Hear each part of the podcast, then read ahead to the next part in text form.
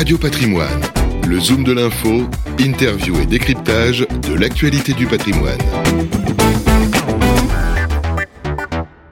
Bonjour, bienvenue à tous, bienvenue dans le Zoom de l'info. Aujourd'hui, on va parler éducation financière avec une spécialiste, c'est Anne-Claire Benvaux. Bonjour Anne-Claire. Bonjour. Vous êtes euh, la présidente, la fondatrice de BNVLT, qui est une agence de, marketing euh, sur marketing financier, et fondatrice également de SPAC. Alors expliquez-nous ce que, ce que fait SPAC exactement.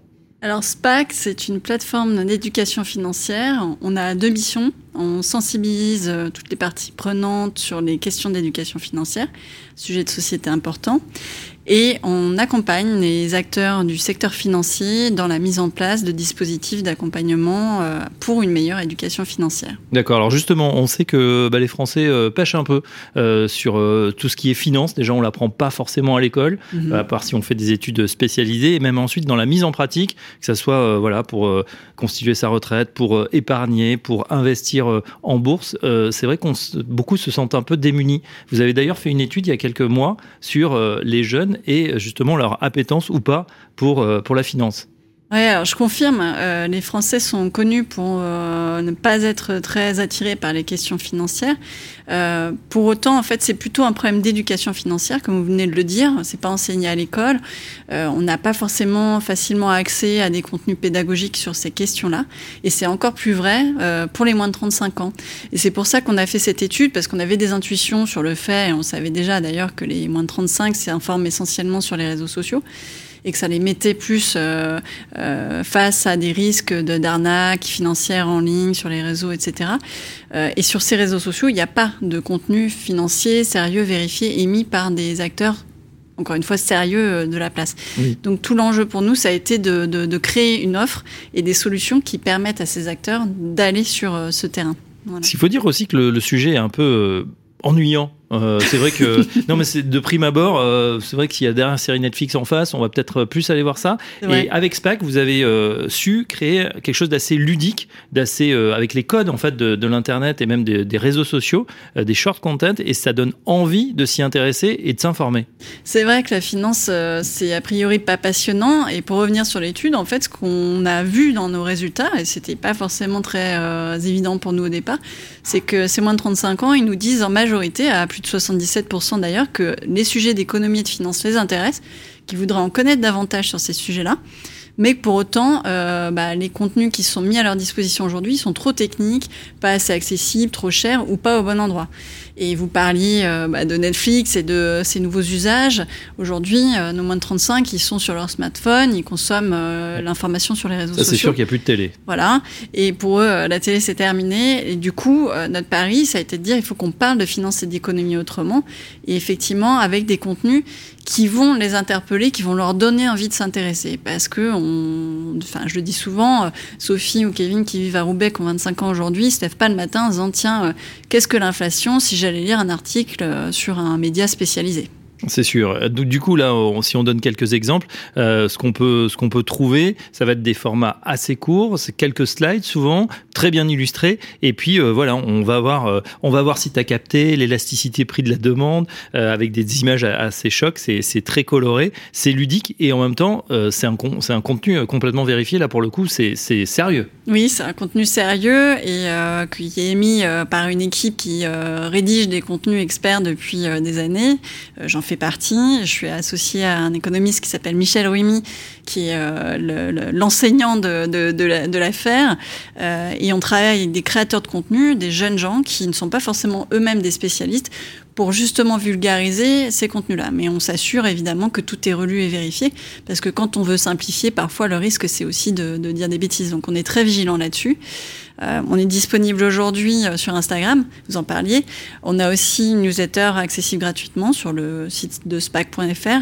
Euh, et voilà, la newsletter est aussi relayée sur le site dès sa publication. Donc tout ça est gratuit et c'est une volonté pour nous hein, de rendre ces sujets accessibles. Donc on est sur un format ouvert. Alors format ouvert, voilà, pas de formule freemium avec une partie gratuite, une partie payante. Vraiment, tout est tout est accessible gratuitement. Ça veut dire que comment vous vous, vous rémunérez derrière? Vous travaillez avec, qui, euh, avec quel avec des banques, avec d'autres institutions financières C'est ça, en fait, c'est le deuxième volet, donc la deuxième jambe. Il y a l'aspect sensibilisation et il y a l'aspect euh, partenariat avec les acteurs de la place, euh, que je connais bien pour y avoir travaillé longtemps.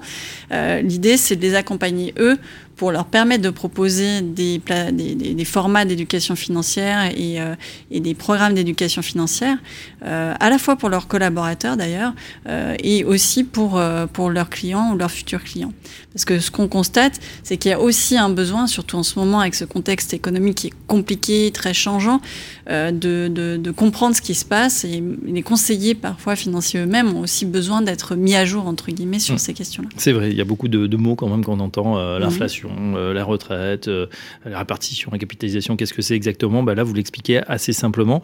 Euh, c'est très bien. Et puis, on a aussi ces, ces, Français qui sont quand même de plus en plus appétents, on l'a vu en sortie de, de, crise sanitaire, à prendre un petit peu plus de risques. Alors, non seulement il y a ceux qui font bah, de la crypto, même si ça s'est un peu calmé avec, on va mmh. dire, l'explosion de la bulle, mais on a quand même vu un grand nombre de, Français qui sont revenus vers la bourse, vers des actifs risqués. C'est plutôt une bonne nouvelle. Qu'est-ce que vous en pensez?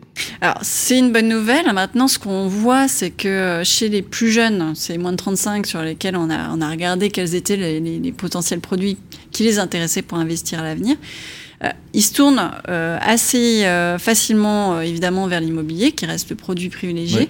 Et ensuite, au même niveau, on voit qu'à 11%, l'assurance vie est, est, est, considérée au même niveau que la, les actions ou euh, l'investissement en crypto. Donc, malgré, bon, il y a eu la crise, le crash des cryptos entre-temps, mais malgré tout, il y a quand même un réel intérêt de leur part pour ces produits-là. Je mesurerai un peu le propos sur l'ensemble de la population française parce que ce qu'on voit, c'est un rapport qui a été fait par l'AMF sur le, les épargnants qui a été publié en décembre dernier sur l'investissement en actions, euh, on sent un ralentissement. En fait, il y, a une confiance qui est en train de se réduire du fait du contexte économique euh, vis-à-vis -vis de l'investissement et de la prise de risque euh, en général. Euh, et du coup, euh, elle a été réduite assez violemment parce qu'on a perdu 15 points entre 2021 et 2022.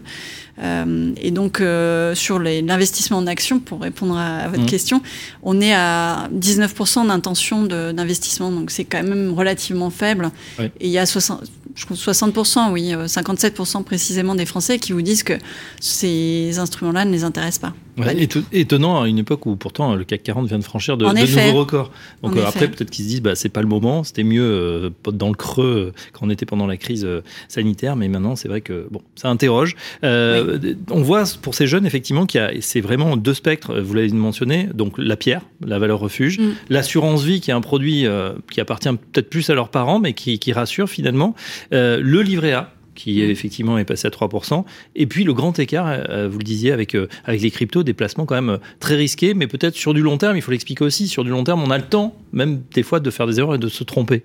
Oui, alors c'est, tout est toujours question de diversification et, et ne pas mettre tous ses œufs dans le même panier, comme on dit. Euh, pour l'instant, ce qu'on peut dire, et notamment pour ces jeunes, c'est aussi le, les nouveaux usages et, et, comment ces plateformes d'investissement euh, récentes, en cryptoactifs par exemple, mais il y a aussi euh, les nouvelles plateformes qui proposent des ETF et d'autres euh, formules d'investissement, qui se sont tout à fait adaptées aux usages et au, même au code du marketing digital et ont rendu aussi beaucoup plus accessibles ces instruments financiers. Donc ça a très rapidement démocratisé aussi ces instruments et finalement, euh, bah, à la grande surprise même des acteurs du secteur, qui sont très surpris de voir que les cryptos arrivent au même niveau que l'assurance vie. C'était complètement contre-intuitif oui. pour eux. J'ai euh, une question aussi pour une spécialiste du marketing, notamment marketing mmh. digital. C'est euh, l'apparition de tous ces nouveaux supports. Alors bien sûr les, les réseaux sociaux, ouais. euh, voilà, mon Facebook on n'en parle plus trop, Instagram vous êtes dessus. Il y a TikTok qui arrive en force, oui. et puis il y a YouTube où on voit une foultitude d'investisseurs, souvent jeunes. C'est pas forcément des spécialistes, ils n'ont pas leur diplôme de conseiller en gestion de patrimoine, mais ils donnent des conseils qui sont souvent très sensés en montrant de manière très transparente leur portefeuille et ils font des dizaines de milliers de vues. Qu'est-ce oui. que vous en pensez? Alors, je les appelle les finfluencers. Euh, J'en ai parlé assez tôt parce que dans le travail d'alerte, si tu veux, si vous voulez, pardon, enfin, on se connaît déjà, mais si, si des, des, des, de la, des parties prenantes sur le, le, sujet des arnaques financières en ligne, on, on avait un sujet sur euh, ces prises de parole amateurs sur les oui. réseaux sociaux. En effet, et c'est très réjouissant euh, d'ailleurs, on peut voir que les plus jeunes se sont totalement appropriés ces nouveaux outils et sont en capacité de partager leur passion et leurs recommandations sur euh, ces réseaux sociaux. Mm. Là où il y a un point de vigilance, c'est que tout ça n'est pas encore tout à fait encadré. Il y a des projets de réflexion en cours, des projets de loi en cours euh, pour l'encadrement des influenceurs et notamment en finance avec des restrictions euh, auxquelles on peut s'attendre, notamment sur euh, certains produits financiers, crypto, euh, CFD, Forex, enfin, les, les, plus à risque. Pour l'instant, hein. c'est la jungle, il n'y a rien. Quoi. Pour l'instant, c'est la jungle. Pas de disclaimer, on sait que les banques, elles sont, à chaque fois qu'elles font une, un communiqué, il faut qu'il y ait trois pages de disclaimer, c'est-à-dire d'avertissement. Là, finalement, on voit des gens qui parlent très naturellement à la caméra, en disant voilà ce que je fais sur mon portefeuille, je fais X% de gains puis rien n'est contrôlé, rien n'est vérifié. C'est ça. Alors maintenant, pour certains, on va dire qu'ils ont un peu fait la police entre eux-mêmes et ils sont adaptés et on les a aussi informés, alertés. Donc euh, ils ont mis en mesure certaines choses et notamment en précisant que leurs contenus sont parfois sponsorisés ou euh, que euh, c'est pas parce que eux font des recommandations qu'il faut absolument les suivre. Ça reste une décision personnelle, etc. Maintenant, euh, il est clair que euh, par rapport au métier de CGP qui est très encadré, euh, qui nécessite des diplômes et où effectivement des marques qui sont qui se voient imposer des réglementations qui sont de plus en plus lourdes d'ailleurs ces derniers temps autour de la communication sur les produits financiers, il y a un vrai décalage et bon c'est à, nouveau hein, c'est réjouissant de voir que ces sujets les intéressent. Maintenant, et c'est notre pari, c'est pour ça qu'on accompagne les acteurs du secteur. Il faut que ces acteurs du secteur reprennent leur place euh, de, de, conseillers euh, réellement, mm. et pas que de commerciaux euh, vis-à-vis des clients et des épargnants.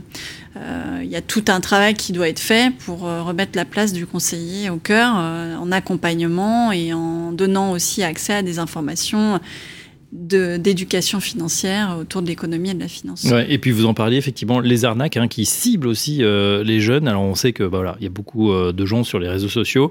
Il y a les influenceurs, des gens qui s'y connaissent et qui en parlent très bien. Mm. Puis il y en a d'autres qui sont peut-être payés par certaines marques ou par, pour euh, vendre certains produits. Et c'est là où le bas blesse. on se souvient, bon, il y a quelques années déjà, de Nabila qui avait, qui avait recommandé d'acheter du Bitcoin juste au moment où on avait déjà un mini crack. là, comment on fait pour s'en prémunir? C'est compliqué là aussi C'est compliqué. Le, bon conseil, c'est évidemment de se tourner plutôt vers les acteurs sérieux du secteur. Euh, L'AMF euh, tient aussi une liste noire euh, des arnaques, mais bon, elle, pullule, donc c'est très compliqué même pour l'AMF de tenir cette liste d'arnaques à jour. le meilleur conseil, c'est vraiment de se tourner vers les professionnels du secteur, les marques que vous connaissez, qui ont pignon sur rue, et euh, de se renseigner, vraiment, pas hésiter à poser des questions. Et attention aussi au rendement, euh, voilà, si vous avez 10, 15, 15 plus de 15%, à un moment, ça devient euh, très compliqué, même sans risque. En tout cas, il y a un site qui parle très bien de tout ça, c'est SPAC, S-P-A-K. C'est ça. Instagram, il y a le site internet. Sur quelle autre plateforme on vous trouve? On est aujourd'hui essentiellement sur Instagram, le site internet et la newsletter. La newsletter, on donc inscription gratuite, voilà.